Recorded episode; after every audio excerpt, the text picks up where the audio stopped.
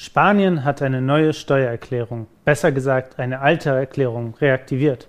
Warum das so ist und wer sie einreichen muss, erfahrt ihr jetzt in den Willipedia News. Willipedia Steuern und Recht international.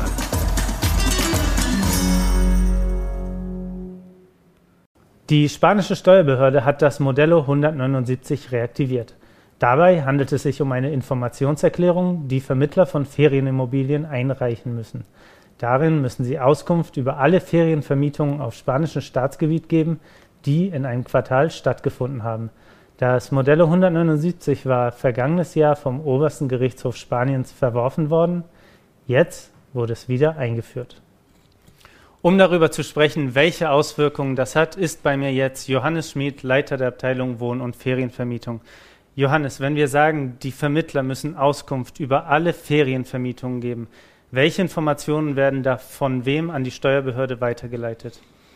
Also das sind tatsächlich alle steuerrelevanten Informationen. Das bedeutet die Vermieter, die Mieter, die entsprechenden Mietzeiträume und natürlich auch die Summen, die da geflossen sind. Die Erklärung muss von den Vermittlern abgegeben werden. Das sind die großen Agenturen, die Plattformen und auch die lokalen Anbieter. Das betrifft also nicht die Immobilienbesitzer, sondern die Erklärung muss von den jeweiligen Vermittlern abgegeben werden. Das sind ja riesige Datenmengen. Was bezweckt das Finanzamt damit? Naja, wenn man sich die Ferienvermietung in den letzten Jahren ansieht, dann ist durch die Digitalisierung doch eine gewisse Intransparenz entstanden, was die Besteuerung der Ferienvermietung angeht. Man hat riesige Plattformen wie Fevo, Airbnb, wo tatsächlich fast alle ihre Immobilie reinstellen können und diese wird dann vermietet.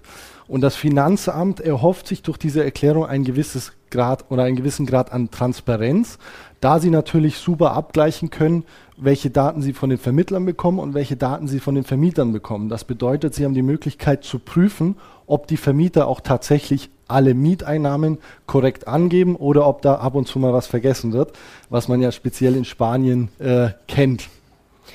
Der oberste Gerichtshof hatte das Modello 179 erst vergangenes Jahr für ungültig erklärt.